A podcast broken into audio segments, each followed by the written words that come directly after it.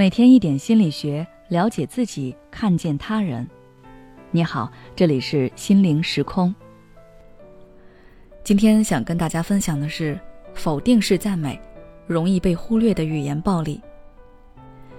你有没有过这样的经历？明明听起来是夸奖的话，但就是感觉不舒服。比如，你期末的时候拿到了奖学金，同学和你说：“不错啊。”勤能补拙果然是真的。你穿了一条漂亮的裙子去上班，你同事说：“哦，真的是人靠衣装啊！没想到你还能这么好看啊！”你听着这些话，总觉得心里膈应，但是又不知道是哪里不对劲。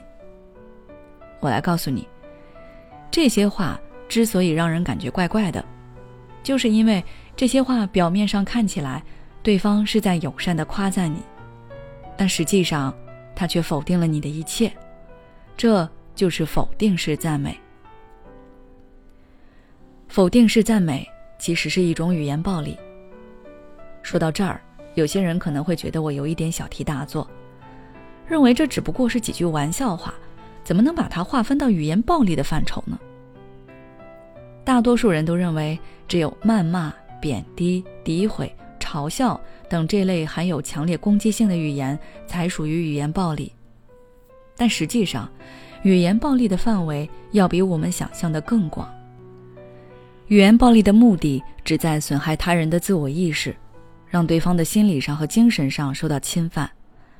它不仅包括我们能轻易察觉的讽刺性话语，还包括那些明褒实贬的否定式赞美。比起直接诋毁谩骂。否定式赞美不仅伤害性大，而且还更加隐蔽。对于嘲讽和辱骂，我们可以通过那些侮辱性的字眼和恶劣的态度，轻松识别出别人对我们的恶意，从而采取相应的回击。但是，对于否定式赞美来说，赞美与否定同时进行，我们就难以分辨出来对方真正的意图，也就更容易接受那些否定。比如，我举两种话术。第一种是说，你能有今天都是靠着家里，没了家里的支持，你什么都不是。另一种是，你可真幸运啊，刚来公司没多久就能够晋升，家里一定给予了不少支持吧？真羡慕你有这样的背景。大多数人遇到第一种情况，第一反应都是反驳，和对方进行争辩，甚至是大吵一架。有了这样一次争辩，对方以后应该不会再这样明目张胆的议论你。但是对于第二种情况，你可能会一边承受着语言暴力，一边为实施暴力的人进行开脱，认为对方只是情商低，不会说话，从而不和他一般计较。而对方没有得到你的制止，就会继续这种行为。如果我们长时间接受否定式赞美，那么，我们的自我意识就会在无形中受到损害。渐渐的，我们也会按照施暴者说的那样来看待自己，认为自己真的没有本事，都是靠关系。面对否定式赞美，我们首先要做的就是分辨对方到底是有意还是无心。的确，有很多人真的可能是情商低，不会沟通，夸奖的话从他嘴巴里面说出来就会变味儿。这种情况，你可以直接点出来对方语言中不恰当的地方，告诉他这种说话方式是不对的，让他以后尽量避免。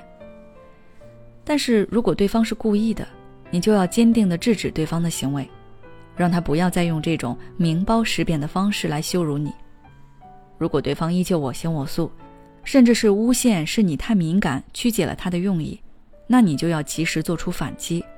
比如，也让他尝尝这种明包实贬的夸奖。实在不行，也可以跟对方保持距离。你控制不了对方的行为，但是可以控制自己的反应。远离这类人也是不错的方法。好了，今天的介绍就到这里。如果你想要了解更多内容，欢迎关注我们的微信公众号“心灵时空”，后台回复“语言暴力”就可以了。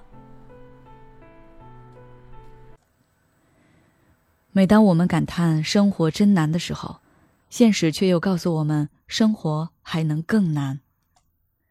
工作、事业、爱人、孩子、父母亲朋，这一切的一切就像一张大网一样，把你层层束缚其中。你经历了疲惫、辛苦、无奈，还有悲痛。如果你只是一个人默默承受，那你迟早会崩溃。心灵时空组建了专业的心理救援队，每位咨询师都拥有超过二十年以上的咨询经验。只要你需要，我们就在。微信关注“心灵时空”，后台回复“咨询”就可以体验十五分钟心理清诊了。